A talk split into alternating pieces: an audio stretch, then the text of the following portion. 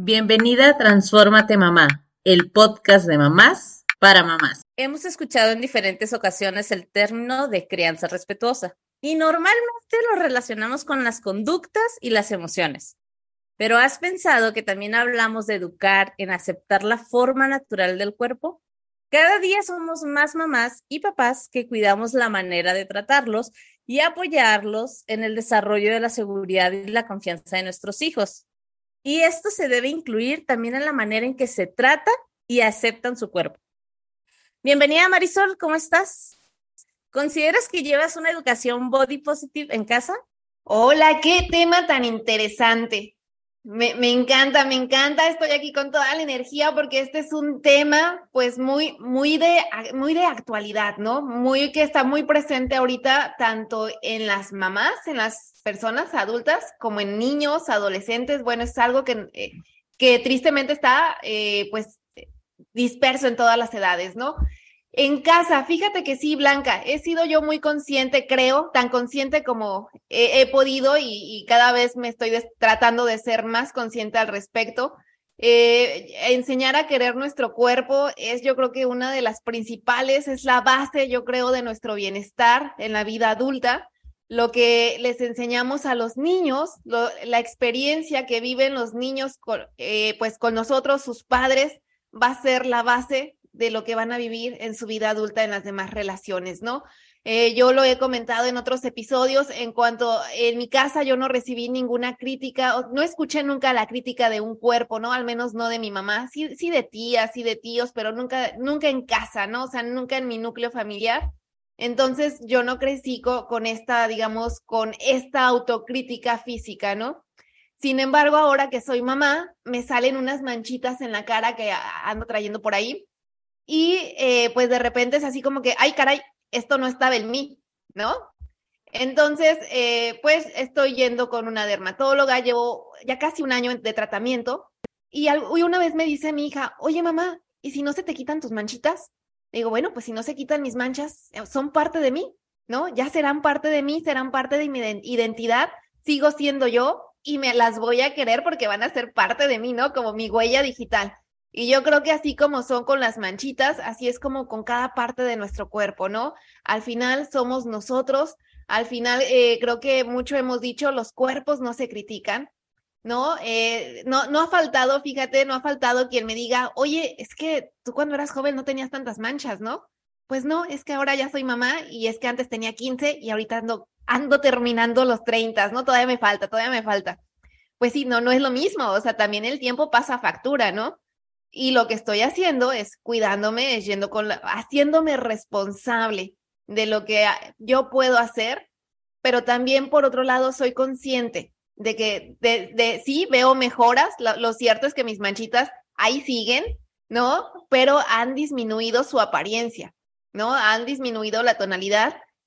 No sé si algún día se me van a quitar, pero sí acepto que que si no se quitan son parte de mi identidad, ya son parte de mí y las abrazo, ¿no? Yo creo que eso es algo que hay que enseñar a nuestros hijos, abrazar nuestro cuerpo, abrazar todo lo que somos. Pues así es como yo trato de, enseñarle y transmitirle eso a mi hija. Eh, espero estarlo haciendo bien, al menos me estoy esforzando y sé que cada día me seguiré esforzando en, en seguirlo haciendo. ¿Qué tal tú, Blanca? Ay, pues qué afortunada fuiste. En mi casa y en mi entorno sí se criticaba mucho los cuerpos, como, qué bueno que eres delgadita, porque eh, durante mucho tiempo, toda mi infancia, o sea, literal era muy delgada, así de popotito, casi, casi, ¿no? Me cantaban esa canción de repente. Y era como, ay, ojalá nunca, nunca engordes. Y aunque no era como, antes pensaba, ah, pero es que no era mala, o sea, no me están diciendo nada malo, con el tiempo, cuando empiezas a cuestionarlo, caes en cuenta de, claro que te estaban diciendo algo malo, como si fuera algo malo que subieras de peso o que cambiaras tu cuerpo. Yo empecé a desarrollar súper joven, o sea, a los 9, 10 años empecé con mi menstruación, lo que significa crece boobies, crece caderas, crece todo. Y mis senos es algo, quien me conoce físicamente, que son bastante grandes. Entonces yo estaba súper chiquita, delgadita, pero con mucho gusto. Y familia eh, me llegaba a decir como, ay no, es que no te pongas escotes porque se ve muy mal. que tú andes enseñando todo, todo el chicharrón. Como dicen acá en México. Entonces, de, o sea, te empiezas, de verdad a mí llegó el punto en el que decía, ¿por qué tengo tanto? No quiero, o sea, no quiero tener tanto gusto. Debes de sacarlas a pasear así felizmente, porque ahora digo, ah, qué, qué chido, qué chido que tenía así de bonitas y deformaditas. Pero ahorita fue algo que fui trabajando, aprender a decir, mm, ok, segura, ah, no sé, como empezar a tomar esa seguridad en mí y que ahora con mis, con pues, nuestros hijos, tratamos de justamente evitar caer en este tipo de cosas. Ellos son niños, pero aún así no criticar enfrente, ni siquiera juzgar mi cuerpo enfrente de ellos, ¿no? No hablar como de, ay, qué gordo estoy, o ay, que tengo que hacer ejercicio para bajar de peso. O sea, ese tipo de cosas me ha costado, de verdad, sacarlas de mi vida, porque al final es algo con lo que creces y siento que hasta que te empiezas a ser consciente de estos temas, es como que te cachas en decir, no necesito decir este tipo de, de comentarios. Entonces, siento que ahí voy, ahí voy trabajando en este tema y supongo que somos muchas las personas que estamos en este proceso y pues quien ahorita está cayendo en cuenta también de esto, que creo que algo ha pasado es que a veces cuando escuchamos la palabra body positive solamente pensamos en personas eh, gordas, ¿no? Es decir, ah, es que habla de esto nada más, pero siento que va mucho más allá como lo que tú compartías de las manchas y otras cosas que vamos a ir contando aquí en el episodio. Hoy quiero presentar a nuestra súper invitada del día de hoy. Es Miriam Lara, quien se ha encargado justamente de ser activista y un speaker latina del Body Positive. Hola Miriam, ¿cómo estás? Bienvenida. Hola, hola. Y aclaro que soy Miriam Lara Mejía porque mi apellido fue una pelea feminista con, con nuestras familias. Eh, mi esposo se cambió el apellido para que tuviéramos el mismo apellido y entonces es algo que es importante para mí mencionar que soy Lara Mejía porque es algo importante en nuestras vidas. Hola, hola, este sí, yo eh, me encantó escuchar sus historias de, creo que eh, lo que iluminan sus historias son este momento de cuando alguien se convierte en mamá o papá o persona que cría y te das cuenta que tienes a una personita que tú consideras maravillosa, extraordinaria, fantástica y, y, sabes que quieres perfilar su vida para que en su vida, a través de los múltiples espacios en los que vivimos, pueda saberse maravillosa, extraordinaria, hermosa, de todo, ¿no?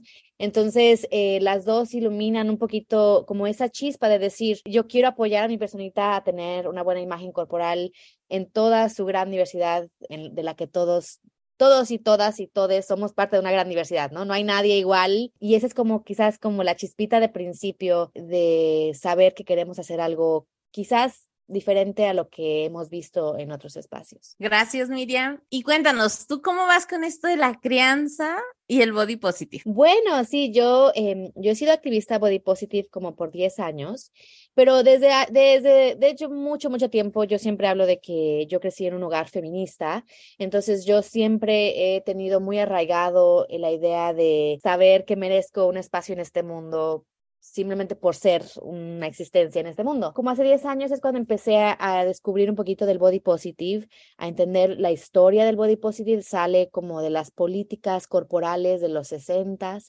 que sí, ciertamente se enfocan en la liberación gorda, se enfocan en la justicia alrededor de discapacidades, se enfocan en la segunda ola del feminismo, o sea, una intersección amplísima de temas que se enfocan en la corporalidad. Y definitivamente cuando yo escuché ese término body positive, para mí fue algo que me cambió y me transformó porque la idea de sentirte positiva sobre tu cuerpo esa es la primera pregunta que yo le hago a la gente.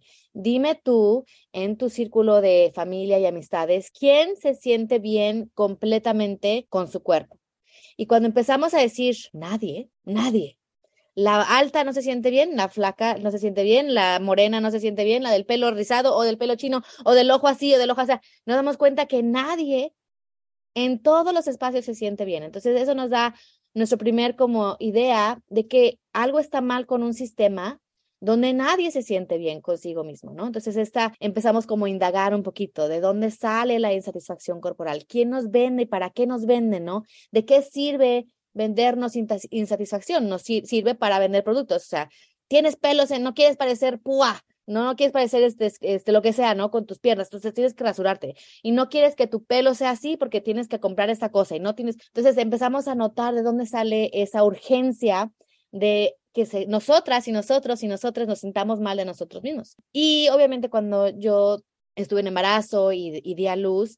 Ese es un momento, creo que quienes escuchan este podcast lo sabrán, es ese momento, ¿no? De, de, un antes y un después, todo cambia, todo se transforma, pero la sociedad tiene una, un concepto, ¿no? De regresar al cuerpo de antes o de regresar a quien eras antes, o muchas cosas de regresar, es like, ¿a dónde voy a regresar? Ya no, ya no existe un atrás, ya es, esto ya es otra cosa, ¿no? Y obviamente lo que dije, ¿no? Esa, esa primer chispita cuando ves a un ser, un, un ser humano y quieres que se sepa maravilloso en toda su gran diversidad. Entonces yo me empecé a educar un poquito más alrededor de diversidad corporal, un poquito entender gordofobia, entender estigma de peso, entender violencia estética, entender de dónde salen eh, y dónde están los puntos de acción alrededor de cómo podemos crear eh, espacios en nuestras familias y obviamente en las escuelas y después, ¿no? Siempre, siempre con la idea de más grande, pero empezando en la familia, donde podamos fomentar una buena imagen corporal.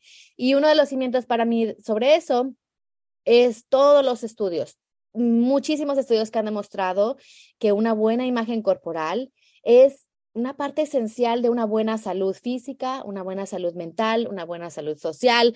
O sea, cuando hablamos de, sí, no hay que promover movimiento, que los niños se muevan, sí, ¿sabes qué es una parte de eso? Que se sientan bien de sí mismos. ¿No? ¿Sabes cómo fomentar una alimentación diversa, una alimentación intuitiva, que se sientan bien consigo mismos? Entonces, empecé como a activar y a educarme y a crear una plataforma de ideas y conceptos y ayudas para fomentar el body positive en nuestras casas desde donde estemos. O sea, no, obviamente hay grandes privilegios de vivir en Estados Unidos, de tener acceso a gran cantidad de recursos y lo que sea, pero aún si no tienes todo eso, hay muchas formas en que podemos fomentar eh, la, eh, una buena imagen corporal con nuestras personitas y la idea de que, de, de, que lo único que es cierto en este mundo es la diversidad, la diversidad corporal, la diversidad de todas las formas de diversidad, ¿no?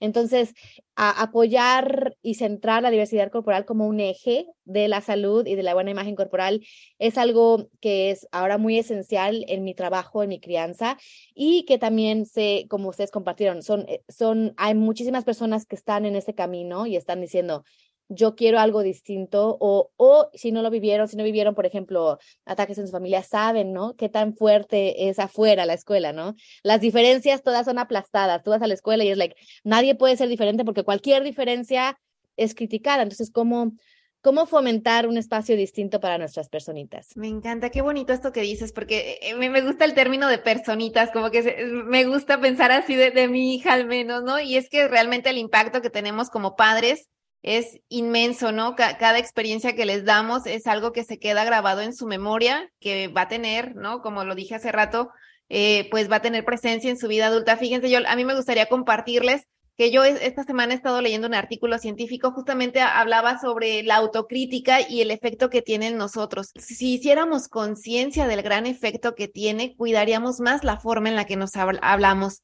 La autocrítica, ¿qué es, no? Es este autojuicio, esta valoración negativa que le damos.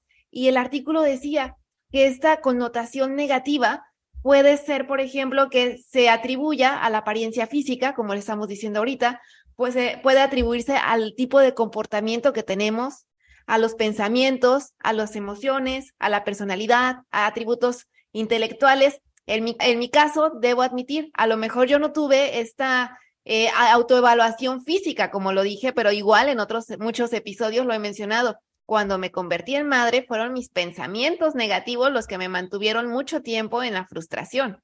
Entonces, esto viene a raíz de una evaluación negativa de mí misma.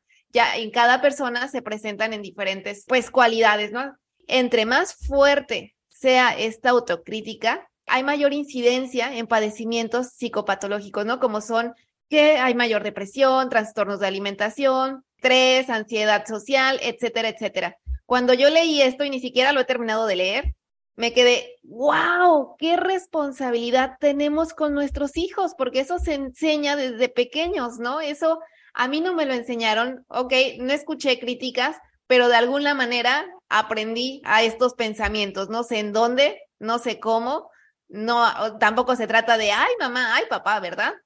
porque no, o sea, es mi historia y afortunadamente yo tengo el control, eh, ¿no? De, de decidir qué, qué puedo hacer pero hacer mucha conciencia de esto y me encanta todo lo que nos compartes porque la verdad yo la otra vez escuché uno de tus lives y es mucho lo que se aprende de, escucharte, de cómo podemos transmitir, cómo podemos dejar de criticar los cuerpos. No se critican los cuerpos, ¿no? Y creo que por eso, bueno, dos cosas. Una es obviamente el concepto de que nosotros no nacemos pudiendo vernos externamente, ¿right? Todo lo que vemos externo es o un espejo o lo que nos dice alguien o una foto. Nosotros no podemos, o sea, de adentro hacia afuera vernos. Y hay, ese es uno de los grandes impactos familiares, positivos y negativos, ¿no? Alrededor de crearle a una personita un entendimiento de cómo es su cuerpo, ¿no? Y, y de nuevo, creo que a veces la gente piensa como, like, ay, esto es algo que alguien hace. No, no, no, lo hacemos todos y todas y todos. Y aunque lo hagamos de forma a veces inconsciente, ¿no? Yo, por ejemplo, este, no sé, ay, es, alguien comenta, ay, tu, tu, niño va a ser alto, va a ser bajo, va a ser esto, va a ser, ya, ya, desde ahí esas cositas tienen un gran impacto. Y creo que algo que es muy, muy importante también de hablar, y por eso cuando hablamos del body positive, de la crianza body positive, va de la mano del trabajo interno de autoaceptación corporal, porque si bien los estudios demuestran que, claro, una mamá que critica a su hija, hijo, hije por su cuerpo tiene un impacto, el impacto también es cómo se habla su mamá ¿no? ¿Cómo te hablas tú misma a tu cuerpo? ¿Cómo dices, sales en fotos o no sales en fotos? ¿Te sientas en el sofá y te pones la almohada enfrente o cualquier otra cosa, ¿no? Eh, de cómo tú vives tu vida con tu relación de autoaceptación. Y eso obviamente es generacional, tenemos varios modelos generacionales sobre eso, pero en cualquier trabajo de crianza es importante recordar que la crianza es difícil, ¿no? Es difícil, no hay perfección y es así como te la vas a pasar todo el tiempo diciendo, like, ay, la cagué, no la hice bien, claro, claro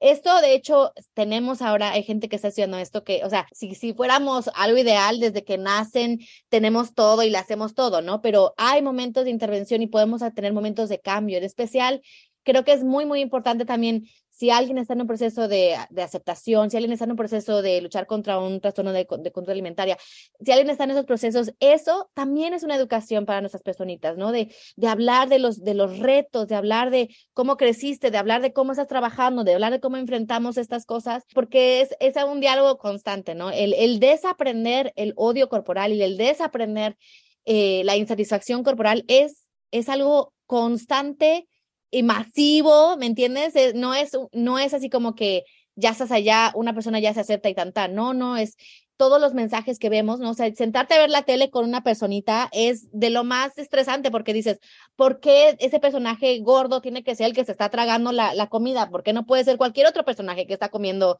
lo que sea, ¿no? Porque esas son las formas que se replican los sistemas y los paradigmas sociales alrededor de lo que pensamos son cuerpos buenos y cuerpos malos. Para mí, obviamente, cuando la gente piensa que nada más hablamos de cuerpos gordos o no gordos, no, es, ciertamente lo que buscamos es entrar esa diversidad corporal, ¿no? Mi hijo, por ejemplo, un día llegó y me dijo algo así como, ay, este, mis ojos son azules, ¿no? Y le dije, ay, no, no son azules, pero son verdes. Y me di cuenta con ese pero, con esa pequeña palabra, yo le estaba diciendo que los ojos azules son mejores y sus ojos no, no eran lo mejor, ¿no? Y entonces inmediatamente hizo un cambio y dije, perdón, perdón, perdón, no dije pero, perdón, dije y tus ojos son verdes, ¿no? Como poder trabajar esa, idea de no tenemos que jerarquizarnos todo el tiempo y decir, ah, no, tu pelo no es chino, tu pelo es esto, tu color de piel es esto, ¿no? Like, podemos ponernos y, y trabajar y ayudarnos a las personitas a entender que somos simplemente una constante de diversidades en todos los, en todos los diferentes tipos. Me gustaría retomar lo que comentas de cómo a veces no es necesario criticar a nuestros hijos con lo que estamos diciendo.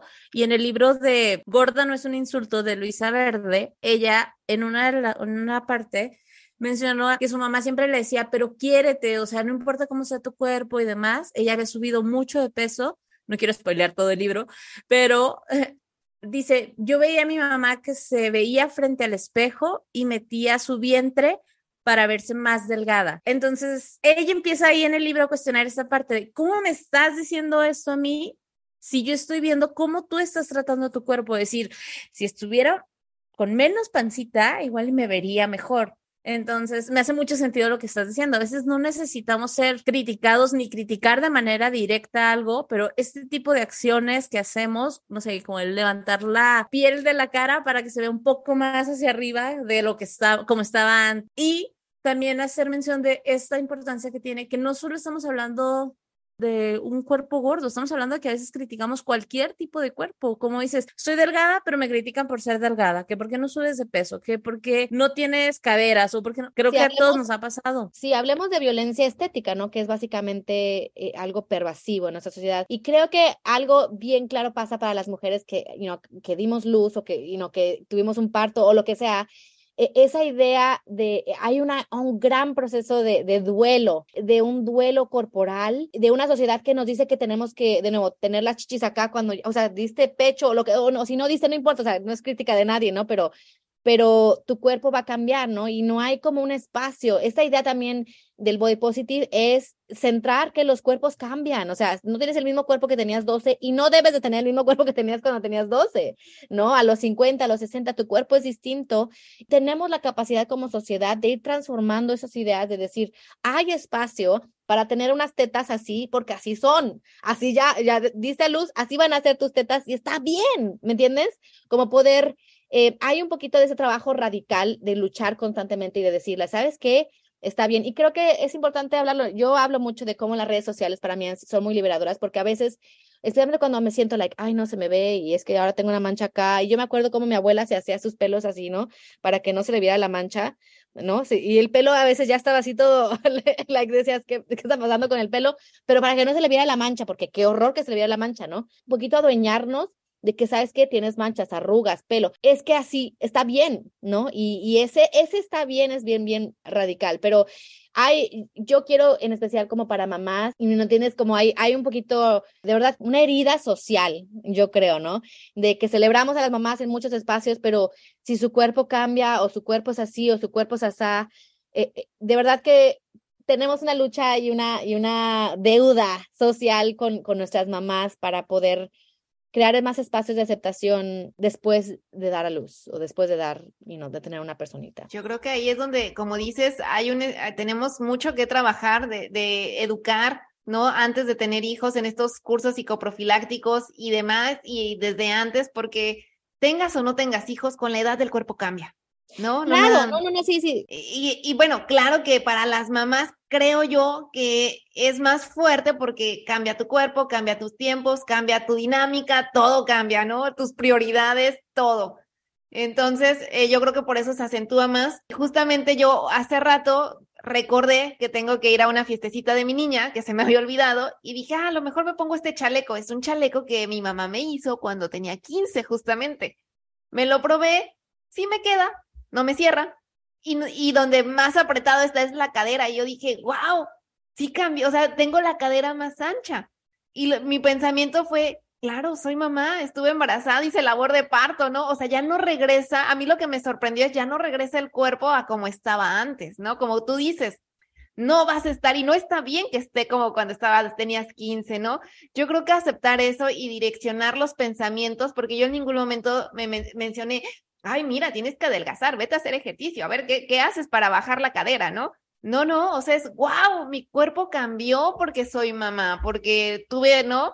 Y así soy ahora. Entonces, ver esos cambios, así como cuando éramos niños y crecíamos y decíamos, wow, ya crecí un centímetro, wow, ya, yo creo que con esa alegría y así deberíamos de ver nuestros cuerpos, todos los aspectos como dices, porque eh, que si el cuerpo delgado, que si el cuerpo está ancho, que si tenemos vellitos, que por qué no te depilas, que por qué tu cabello, si ya tienes unas cuantas canas, no te los pintas, o sea, como dices, está muy castigado en la sociedad y es que la verdad es de que la eh, tanto en redes sociales hay de todos, ¿no? O sea, está como tu canal, por ejemplo, acá tu, todo lo que tú transmites en Instagram, que es muy positivo, pero también está la otra versión, ¿no? Las otras personas que transmiten un mensaje muy diferente. Entonces también es cuidar mucho qué, consumimos en todos los aspectos, ¿no? Que vemos, que escuchamos y en eso se va construyendo nuestro diálogo, creo yo y alejarnos un poquito de la culpabilidad individual, porque estos, estas jerarquías corporales no las inventamos nosotros, ¿no? Son sistemas, y no, racializados, son sistemas que vienen del racismo, de la misoginia, de la supremacía blanca, ¿no? E, e, son sistemas que tienen 300, 400 años, ¿no? Y, y poder recordar que esto es sistémico y esto es social nos permite entender cómo un poquito de la autocompasión. De nuevo, el trabajo sí es de desaprender como esas, esos, esas ideas, de plantarlas con otras, ¿no? De decir, nos vendieron la idea de un cuerpo y no, el único cuerpo bueno es de una mujer de 20 años eh, eh, europea, ¿no? y aquí estoy yo y eso no soy. Entonces, ¿dónde quepo yo si me dicen que ahí nomás hay una forma, ¿no? Eh, y la razón por la cual menciono el duelo del, del de después del parto, creo que sí, o sea, centremos la idea de que los cuerpos cambian y también ayudemos a crear esta, esta nueva idea de, de que no hay un regreso. ¿no? Esa, ese se me hace uno de los mitos sociales tan, tan extraños, ¿no? La idea de, regresar a algo antes de que diera salud, de regresar a, a quién eras o qué hacías o cómo pensabas, no, ya no existe. Y está bien, ¿no? Pero hay un duelo, hay un duelo porque nadie nos enseña, ¿no? A hacer, como decíamos, platicábamos este, Blanca y yo, ¿no? Eh, tú tienes el número de años de mamá que tienes tu personita de años, ¿no? Y, recordar que ese eres una, una hermosa flor que están haciendo, ¿no? Pero sí es, hay un duelo social. ¿Cómo queremos regresar a nuestro cuerpo? Creo que a muchas, claro que nos pega. Hay una publicación, ¿no? Que dice de, si me conociste antes de ser mamá, pues déjame presento otra vez porque ya las cosas cambiaron, o sea, cambié muchísimo. Si antes pensaba de una manera, tal vez sobre un tema, ahora ya pienso de otra manera porque las cosas me han llevado a verlo diferente, ¿no? Creo que la maternidad también nos da esa oportunidad de ver las cosas diferente, de volver a cuestionar todo. Como tú dices, desde que nuestros hijos nacen es volver a, nace una nueva persona en ti y una nueva versión de ti. Y los años que tienes de mamá son los años que estás aprendiendo de esto, ¿no? Porque ya eres mamá, es como que en automático tienes conocimiento, no sé, la sabiduría máxima llega a ti, así, una luz mágica, como la, la Rosa de Guadalupe llega y, oh, ya, ya entendí todo lo del mundo y cómo es la maternidad. Y con esto quisiera preguntarte, ¿cómo podemos educar desde el body positive? O sea, ¿qué tipo de acciones en el día a día sí son body positive? Creo que el primer paso para, para tratar de crear desde el body positive es cuestionarnos de forma individual como personas que criamos en nuestra relación con la cultura de dieta, nuestra relación con la gordofobia, nuestra relación con ideales corporales, ¿no? Con, con cánones de belleza. Eh, una de las cosas más importantes que tienen un impacto más positivo o negativo es si la mamá tiene, hace dieta. Entonces, un cuestionamiento importante es cuestionarnos eh, todo lo que entendemos sobre dietas. Y hay muchas cuentas en redes que puedes hablar, ¿no? Sobre el impacto de las dietas, lo que sabemos de la ciencia de las dietas, por qué hacemos dietas, funcionan las dietas, todas estas cosas. Pero si estás escuchando esto y tú has hecho más de una dieta, entonces tú ya eres una persona que sabe eh, un poquito sobre la ciencia de las dietas, porque si, si las dietas funcionaran, solo habría una dieta que funcionaría. Dos, creo también el trabajo que hablábamos al principio de no solamente de no hablar mal de nuestro cuerpo, pero de hecho de hablar de forma positiva sobre nuestro cuerpo. ¿Cómo se ve esto? O sea, por ejemplo, mi hijo y yo todavía tiene cuatro añitos, entonces nos bañamos en la bañera, ¿no? A veces, y a veces no apunta a mi, a mi panza o a mis piernas o a mi brazo o a cualquier cosa que esté colgando sobre, sobre lo que sea. Yo tomo ese momento para, para decir, Qué, qué, hermosa, qué suave, que cualquier palabra que haya alrededor de, esas de, esa, de esa parte del cuerpo, porque esos ejemplos de modelar lo que decimos cuando decimos body positive está ahí. También creo que es muy, muy importante, eh, como la creo, eh, no Marisol, la autocrítica es uno de, las, de los venenos más profundos, más dañinos de nuestra sociedad. Esa idea de constantemente criticarnos, atacarnos, decirnos. Entonces, el opuesto, ¿no? Es, esta capacidad de, de, poder hablarnos, decir, ¿sabes qué? Pues, y no solamente físico, ¿no? O sea, like, ay, la cagué, o no, y no hice esto bien, o no pude, no, no me salió, o no me siento bien, o me siento triste, todas estas cosas de, de hablar de forma honesta con nuestras personitas. Eh, obviamente, cualquier persona que, que, que quiere hacer, ¿no? Crianza respetuosa, sabemos que la idea es modelar la capacidad de entenderse en el mundo, ¿no? Y, y otra cosa que se me hace muy importante es el consumo crítico de medios, ¿no? Películas, televisión, ¿no? Y obviamente ahora hay mucho más, o sea, ¿no? en Netflix hay películas de China, de donde sea, ¿no? Si bien ahora hay más, más materiales y recursos, libros, ¿no? Que, que hablan sobre la diversidad corporal y la diversidad en general, creo que, creo que es importante hablar de diversidad en general porque eso nos permite entender que estamos hablando de, representación y todo eso, pero si no tienes acceso a eso, si no tienes, no sé, el último libro de la ballena o lo que sea, también puedes hacer ese trabajo mirando tus libros y preguntándote por qué no hay personajes o por qué no hay personajes con discapacidad, o por qué no hay personajes de piel morena, ¿no? Ahorita como hemos visto con eh, la película de Wakanda Forever, ¿no? La idea de personajes de piel morena, sino representan 80% de la población de México, pero ¿dónde están en los libros? ¿Dónde están en las películas? ¿Dónde están? O sea, hay mucho espacio para hablar sobre diversidad en ese tipo. Y bueno, o sea, yo sí creo en esta idea de armar a nuestras personitas con un entendimiento de lo que es el estigma de peso, un entendimiento de por qué creemos que la piel blanca es mejor que la piel morena. ¿Por qué creemos que este pelo o este pelo es mejor? Y empezar a cultivar el músculo crítico de nuestras personitas. Entonces hay muchas formas de hacer esto. Obviamente, de nuevo, eh, el impacto de que una mamá haga dietas y hable de dietas o ponga a sus hijos en dietas es muy, muy significativo de forma positiva o, negativa, ¿no? Y ya esa es una decisión que podemos tomar nosotros. El impacto de nuestra propia percepción corporal y no solamente de no criticarnos, pero de hablarnos de forma positiva, ¿no? De verdad crear esos, esas rutas de poder decirnos, ¿sabes qué? Yo así soy. Y bueno, si has leído, ¿no? El, el de gorda no es un insulto, definitivamente algo para mí, porque yo trabajo alrededor del body positive, pero con un eje desde la gordofobia. Es muy importante hablar de forma positiva del cuerpo gordo, muy, muy importante para mí hablar de, usar la palabra gorda, sin tapujos, sin, you know, eh, esa persona es gorda, tu tía es gorda, yo soy gorda, ¿no? De, de poder reclamar esas palabras y obviamente también, o sea, estar preparados para entender que el mundo, el mundo siempre va a aplastar la diversidad, ¿no? El mundo se, se basa en estas jerarquías constantemente, cómo poder apoyar a nuestras personitas a tener herramientas cuando van a la escuela, a tener herramientas cuando van con la tía. Finalmente, lo último, sí, o sea, ese es algo como un punto de privilegio para mí, o sea, pero poder ser una persona que interrumpe la gordofobia, que interrumpe estos lenguajes, ¿no?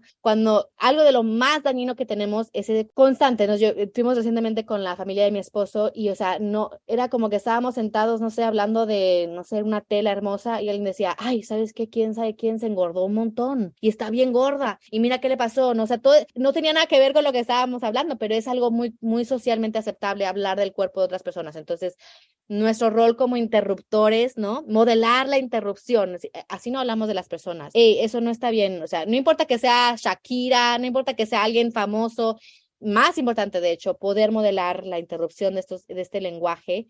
Y, y finalmente también, al final de todo, también mucha autocompasión, ¿no? Mucha autocompasión, estamos en ese trabajo de, de tratar de ser las mejores mamás, las mejores papás, las mejores personas que crían eh, estamos en ese trabajo, ¿no? Esto no es perfección, esto no es como, ay, ya lo hice, ya tanta, no, este es, estamos en un proceso de aprendizaje y, de saber que tenemos la dirección, para allá vamos, ¿no? A veces podemos, a veces no podemos, a veces se hace, a veces se hace otra cosa y todo eso es como parte aún así en ese, en ese trabajo de, de, ser, de ser transparentes que estamos haciendo ese trabajo. Fíjate, mencionas la compasión y muchas veces asociamos a compasión como, ay, pobrecito, qué lástima, ¿no? Y la compasión es justamente ser amables con nosotros mismos, ¿no? Trabajar mucho esta amabilidad, autoamabilidad y amabilidad con nuestros seres queridos, yo creo que es súper importante y darle la, el significado que es, ¿no? No andárselos cambiando. También me, me, gusta mucho esto de la dieta que mencionas, de saber balancear qué dietas ni qué, o sea, no hay una, no hay, oye, sabes que cómete tres papitas y un poquito de carne y que eso sea funcional para todos, como dices, no. También yo creo que hay mucho que enseñar a nuestros hijos a que sientan, a que qué, qué está pasando en su cuerpo, ¿no? Por ejemplo, yo a mi hija, a veces, como todo, como cualquier ser humano, le cuesta más trabajo ir al baño, ¿no? Que, oye, y de repente le digo, ¿te costó trabajo, mi amor? Sí. ¿Qué necesitas, no? Porque ahí tu cuerpo te está hablando. Hay un balance inadecuado de los alimentos. Te hace falta tomar más agua, hay que comer menos harina o comiste mucha harina, hay que comer más este, fibra, frutita, lo que sea. ¿No? Eh, aprender a balancear, aprender las señales que te va dando tu cuerpo, porque le digo, si no lo escuchas, el cuerpo después grita, ¿no? Le digo, y grita y gritar es cuando ya te duele, porque también, por ejemplo, ella antes quería ir al baño, pero por seguir jugando con el papá, se aguantaba, ¿no? Y ya después pues le dolía la panza porque quería ir al baño, ¿no? Entonces le digo, hija, es que el, cuerpo te avisa, te habla bonito, ¿no? Oye, quiero ir al baño. Pero si no le haces caso, pues claro que te va a gritar. Y los gritos son dolores, ¿no? Son otras cosas. Entonces, desde ahorita le digo, tú que estás chiquita, debes aprender a escuchar tu cuerpo. Le digo, es algo que yo de grande lo estoy aprendiendo y espero que tú de chiquita lo, te lo estoy enseñando, ¿no? Yo creo que eso es algo, como dices, con nuestras personitas, que tenemos que hacer mucho, enseñarles esta forma de no criticar, como dices, cuestionarnos. Me, me gustan estas acciones que dices de educarnos, porque mucho hay que cuestionarnos. Yo creo que todo empieza cuando hacemos conciencia, es cuando y rompemos estas creencias que nos limitan. Eh, yo creo que todo empieza con cuestionarnos, ¿no? ¿Por qué pienso esto? ¿Por qué creo esto? ¿Por qué estoy haciendo aquello? ¿No?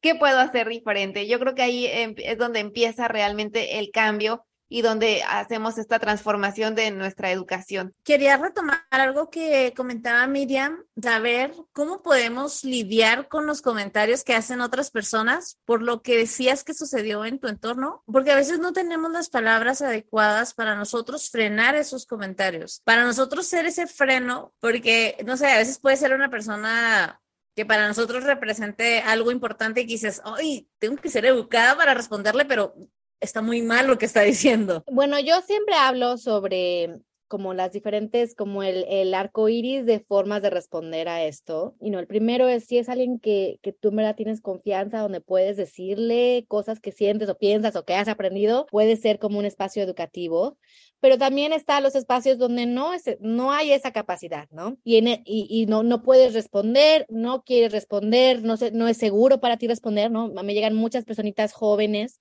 que me dicen, yo no le, yo vivo en mi casa, me mantienen, yo no puedo decir nada, no lo voy a decir. Y en ese caso, lo que yo sugiero, saben decir es mamá, es entonces utilizar tu energía educativa para tu personita.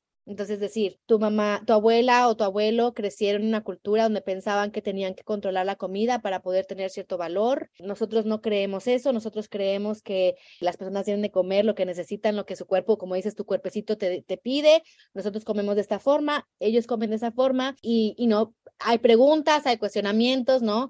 Siempre hay una oportunidad para aprender, no nada más con, con confrontación directa, ¿no? Y también a veces lo que ocurre y muchas de las familias que, que me buscan o que me buscan mi apoyo eh, terminan distanciándose de espacios que no son, que provocan y que crean espacios tóxicos alrededor de la comida o el movimiento o el cuerpo, ¿no? Obviamente tú, tú sabrás en tu familia o en tus entornos qué es aceptable para ti. Una cosa es que alguien, no sé, siempre te esté forzando a comer, mientras alguien que siempre esté criticando a tu hija, hijo, de lo que está mal de su cuerpo, ¿no? Entonces, tú sabes como dónde están esos límites para ti en tu familia.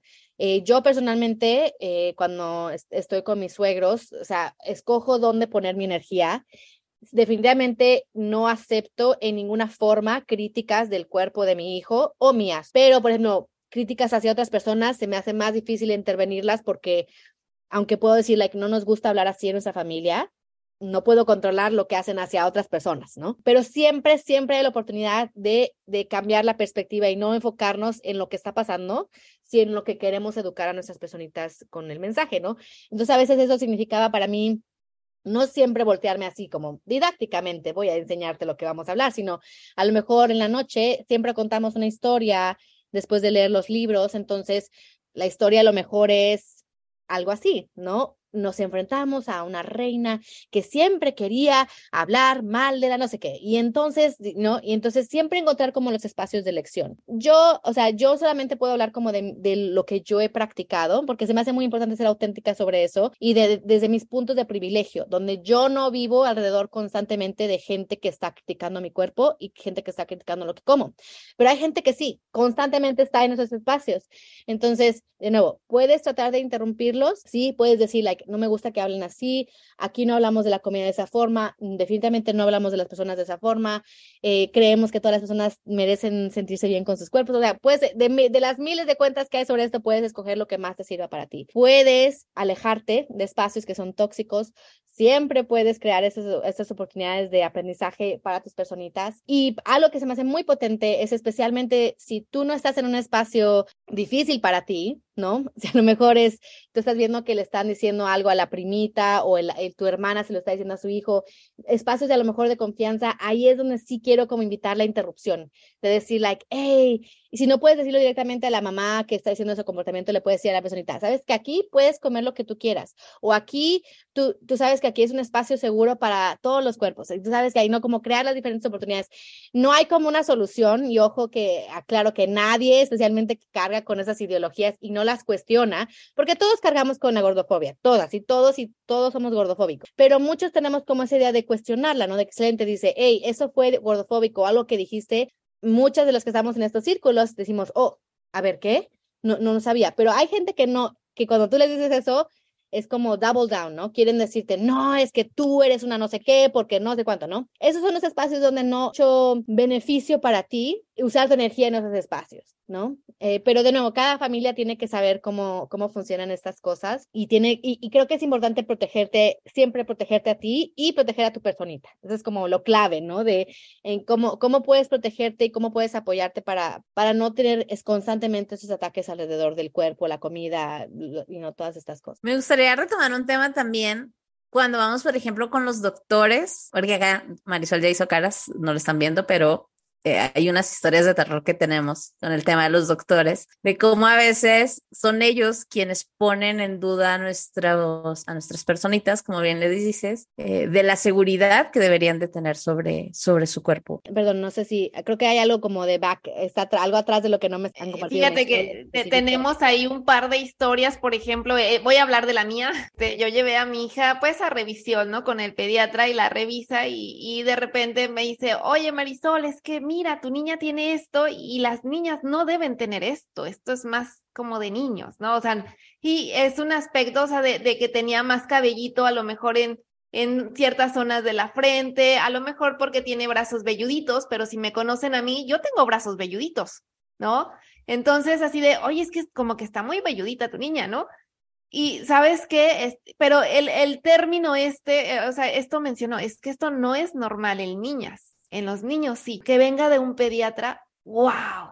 O sea, para mí fue un, me lo quería agarrar a cachetadas, ¿verdad?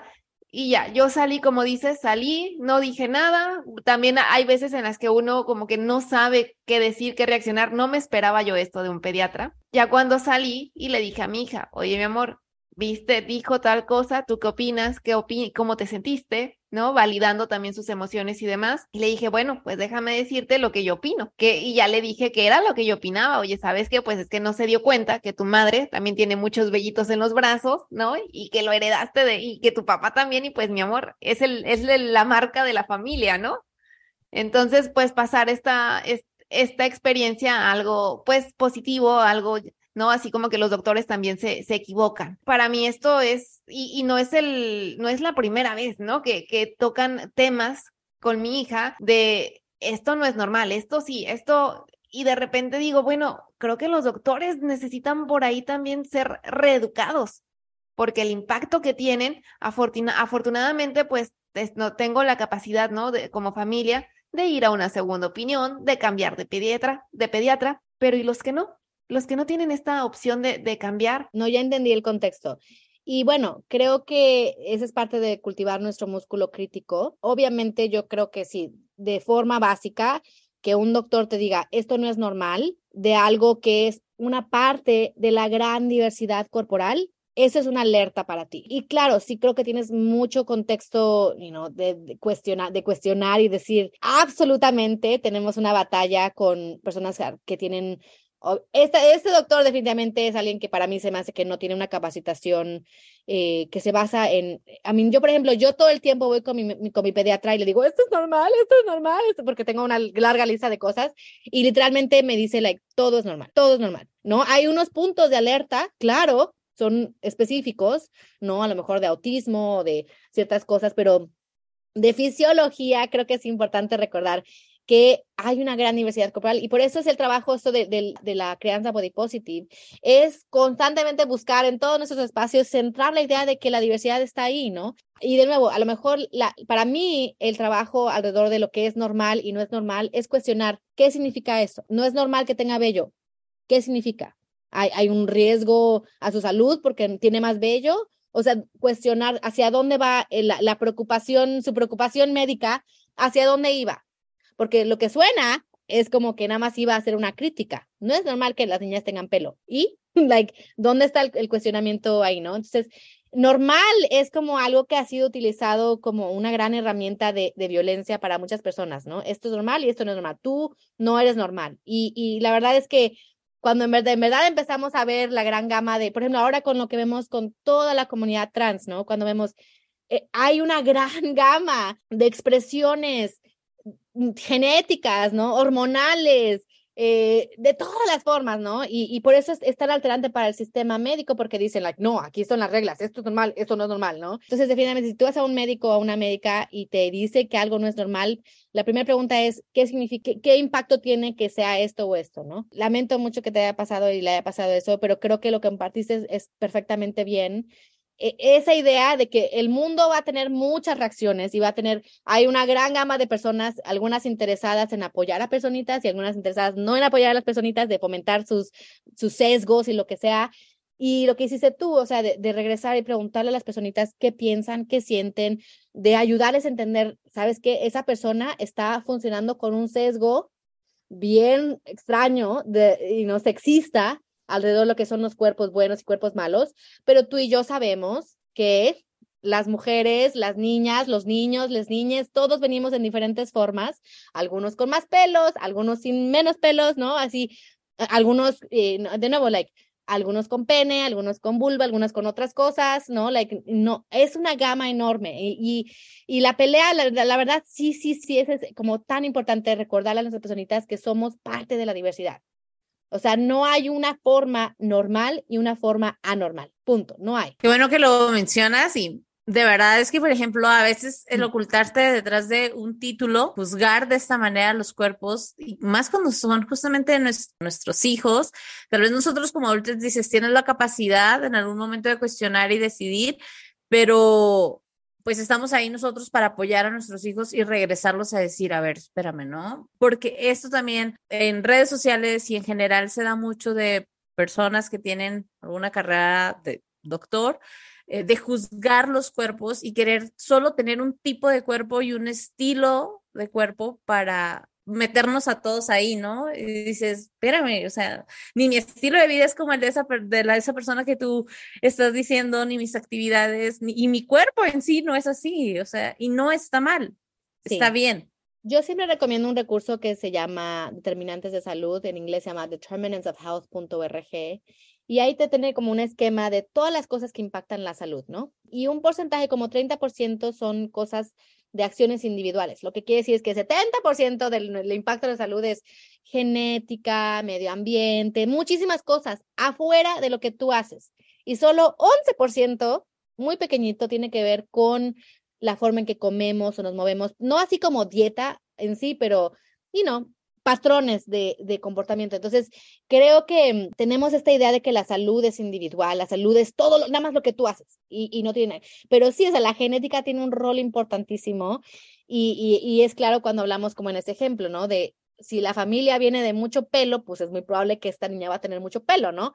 Cosas tan básicas. Y sí, o sea, yo creo muchísimo recordarnos que, que el sistema médico es una profesión, sí, al igual que hay muchísimas profesiones. No son infalibles, no quiere decir que no tengan sesgos, claro que tienen sesgos de dónde crecieron, de dónde se educaron, de dónde, de qué piensan, de qué, no, muchísimos sesgos. Y nuestro trabajo es proteger a nuestras personitas como de esas cosas. Para mí, por ejemplo, de nuevo, como yo trabajo el body positive y la gordofobia, uno de los temas que me apasiona y que me alborota es obviamente eh, la conversación alrededor de cuerpos gordos en niñas y niños y niñas y de cómo se definen esos parámetros, de qué significa promover la salud en todas las tallas cuando hablamos de niñas, niños y niñas. Y, y ¿no? y, yo, por ejemplo, yo no peso a mi hijo cuando voy a al, al doctor mi hijo está bien, está como en el, no tiene nada malo, y, y no, le, claro, le hacemos sus exámenes de sangre, etcétera, etcétera, etcétera, pero ya no voy a permitir que mi hijo sea categorizado de la misma forma que una niña no debe ser categorizada por tener pelo o no pelo de acuerdo a, a los hombres, no sé, ¿no? De acuerdo a qué parámetro, tenemos que como crear diferentes formas de, de apoyar a nuestras personas a tener buenos, a buenos comportamientos que no se basan en la idea de que un tipo de cuerpo, el cuerpo gordo, es malo y un tipo de cuerpo, de, you know, el cuerpo delgado es bueno. Eh, tenemos que romper esa dicotomía que es absolutamente, no está basada en evidencia. Fíjate, me gusta mucho esto que dices de que tú no pesas a tu niño, a tu niño, es, yo creo que eso es algo que deberíamos de hacer muchos. Yo tengo una conocida que tiene eh, a su niña, tiene dos niñas, más o menos de la misma edad, y eh, una tiene un sobrepeso y la otra está muy delgadita, prácticamente tiene anemia, ¿no? O sea, es su, sí, ni siquiera, sí, o sea, es un, está muy, muy delgadita, tiene los dos extremos y ella me cuenta que es un terror ir al, al centro de, de, de, salud de aquí de México porque todo lo que nos dicen los doctores les impacta a ambas niñas a, manera emocional, ¿no? Y desde el punto de que las pesan y es que cómo es posible que ya subiste un kilo, ¿no? ¿Cómo es posible que no has subido un kilo, ¿no? Entonces, el, el tener este estrés ya desde muy chiquitos este terror a las balanzas, es algo que definitivamente se debería cambiar. Fíjate, yo no había pensado en eso hasta ahora que lo mencionas y yo creo que sí, es algo en lo que deberíamos hacer mucho eco y, y algo en lo que debería de cambiar definitivamente la forma en la que se registra la, la salud de las personas. ¿no? Sí, no, I mean, ahí hay mucha información sobre esto. Eh, un, dos, dos conceptos importantes para, you know, para buscar más es como lo que llamamos el paradigma de salud enfocado en el peso, centrado en el peso, que es el que estamos ahorita, ¿no? Todo tiene que ver con el peso, todo tiene que ver con el peso. Y como, como contraste tenemos el, el, el, el paradigma de salud en todas las tallas. La idea es, hay cuerpos de diferentes tipos, ¿cómo promovemos salud en todos estos diferentes tamaños, entendiendo que la salud, de nuevo, gran porcentaje de la salud tiene que ver con factores que no tienen que ver con tus acciones, ¿ok? Es importante como alejarnos de eso porque la idea de si comiste o no comiste, ¿no? Y especialmente en niños, o sea, esta idea de,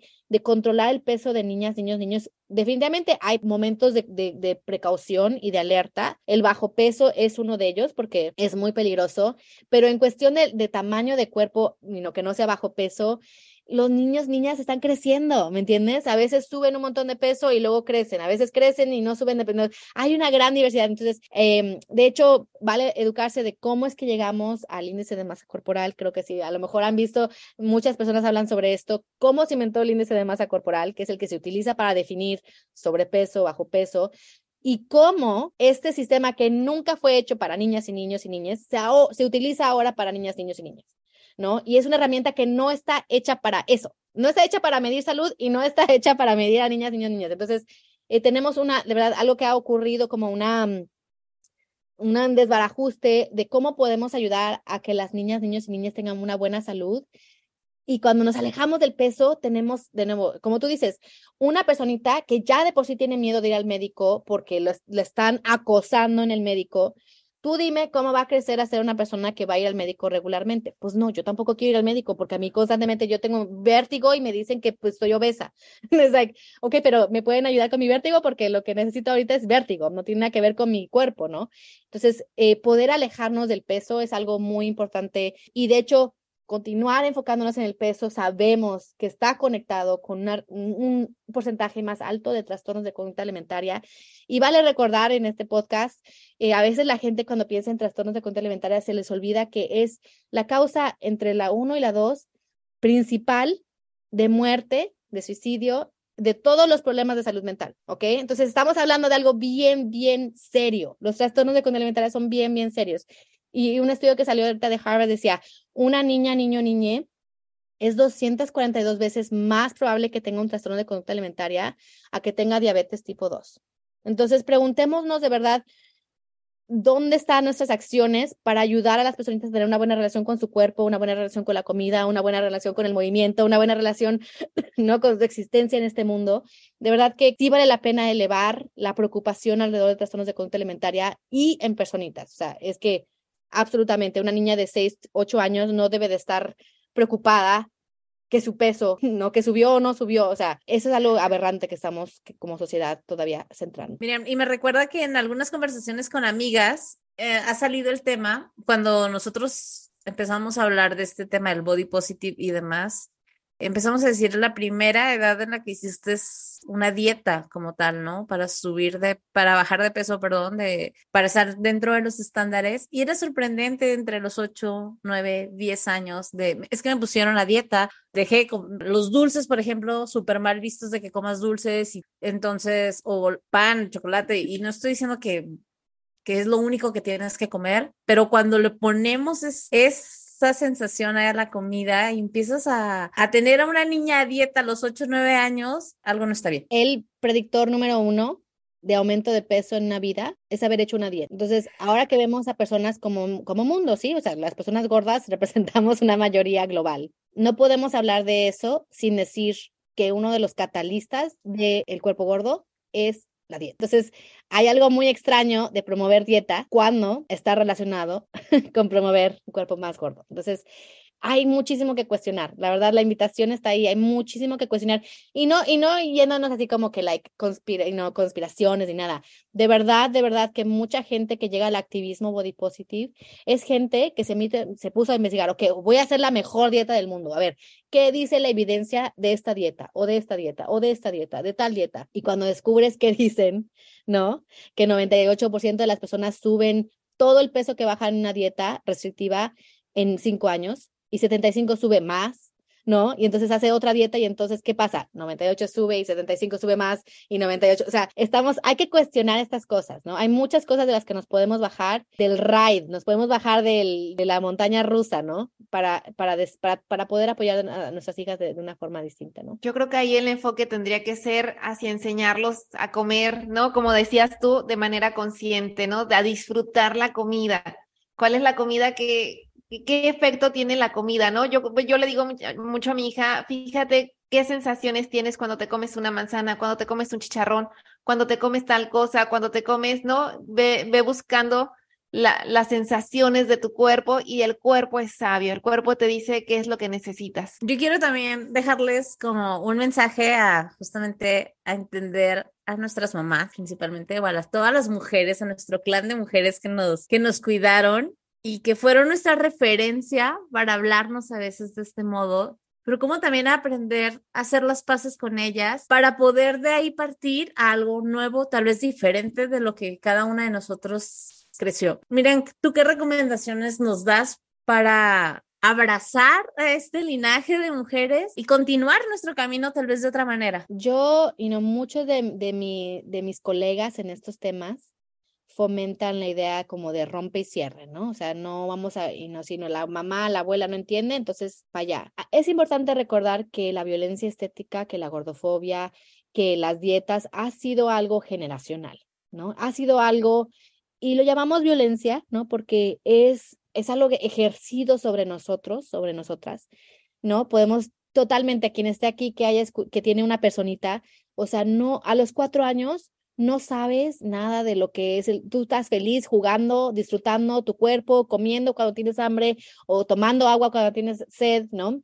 Sabemos que esto es algo aprendido para nuestras mamás, nuestras abuelas, fue algo aprendido también con violencia, ¿no? De el valor de una mujer, ¿no? Porque muchísima de la violencia estética se basa en eso, se basa en que tu valor y tu cómo te mueves por el mundo tiene que ver con cómo se ve tu cuerpo, ¿no? Y por eso ejercen esa violencia. Entonces, entender que eso, la gordofobia y el estigma de peso y la violencia estética, como dije al principio, no son una decisión personal. Son sistemas y paradigmas sociales con bastantes años, más que tu mamá y que tu abuela.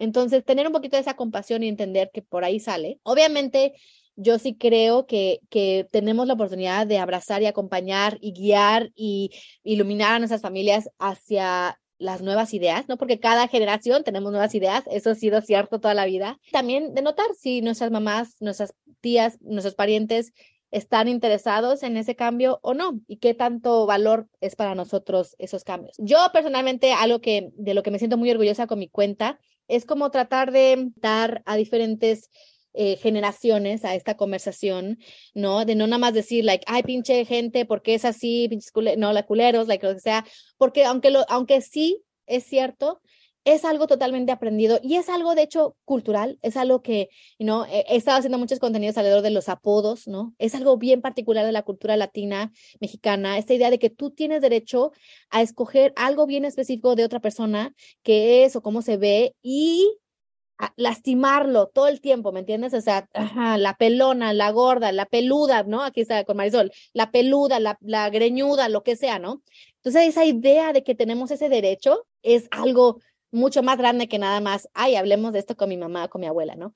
Entonces, tener la compasión de que esto es algo cultural y que es algo que queremos desmantelar, pero no es así como que tu, tu abuela nada más decidió esto, son muchos conceptos, ¿no? Y cuando hablamos de las dietas, el cuerpo, la mujer, el valor, eh, y no el rol madre con hijo, ¿no? Por ejemplo, para mí, ahorita que yo estoy con mis suegros, era una pelea esa idea de que a huevo quieren que comas, ¿no? Y yo le dije, mi hijo y yo nos decidimos, ¿tienes hambre? ¿Quieres comer? Ah, no quieres comer, no comas. Está fácil, ¿no? Eh, pero esa idea, ¿no? Como asociar, eh, ay, es que si no comes, entonces me estás ofendiendo, ¿no? Entonces decirle, ¿sabes qué? Entiendo lo que estás diciendo, pero para mí se me hace una ofensa que tú quieras que yo coma algo cuando yo te estoy diciendo que yo estoy llena y ya estoy satisfecha. Entonces, como tratar de cambiar ese, ese chip de decir, like, órale, like, entiendo que quieres compartir lo que quieres, sabes que mañana voy a me como el, el, pancito, ahorita no me lo quiero comer porque no necesito y mi hijo no quiere comer ahorita, pues mañana se lo comerá o no se lo comerá, no nadie, no forzará a nadie, ¿no? Entonces como cambiar ese, a lo mejor ese cambio de, ¿sabes qué? Lo que está mal es forzar a alguien a comer, no que te diga que no. Y pues bueno, yo, yo sí creo como en esa idea de, de llegar a la gente donde está, o sea, no decir, ¿sabes qué? Voy a llegarte con todos mis libros y ahora le vamos a, a, estudiar sobre esto. No siempre es posible, ¿no? Entonces, cualquier, eh, para mí una de las, como de las actividades que me gusta más, esta idea de cuando tú empiezas a preguntarle a tu mamá o a tu tía qué han vivido, cómo, y no, cuando eran jóvenes, a lo mejor les encantaba hacer deporte, pero alguien les dijo que se iban a poner bien gordas o bien fuertes, lo que sea, ¿me entiendes? Encontrar esos puntos donde, donde ellos han vivido esto y pueden a lo mejor, ¿me entiendes? Un poquito a lo mejor cuestionar por qué era eso cierto, ¿no? O a lo mejor cuántas veces a lo mejor no comiste porque alguien te dijo que si no comieras para que bajaras de peso para tu, no sé, tu, tu vestido de novia o lo que sea como encontrar esos puntos de acción, ¿me entiendes?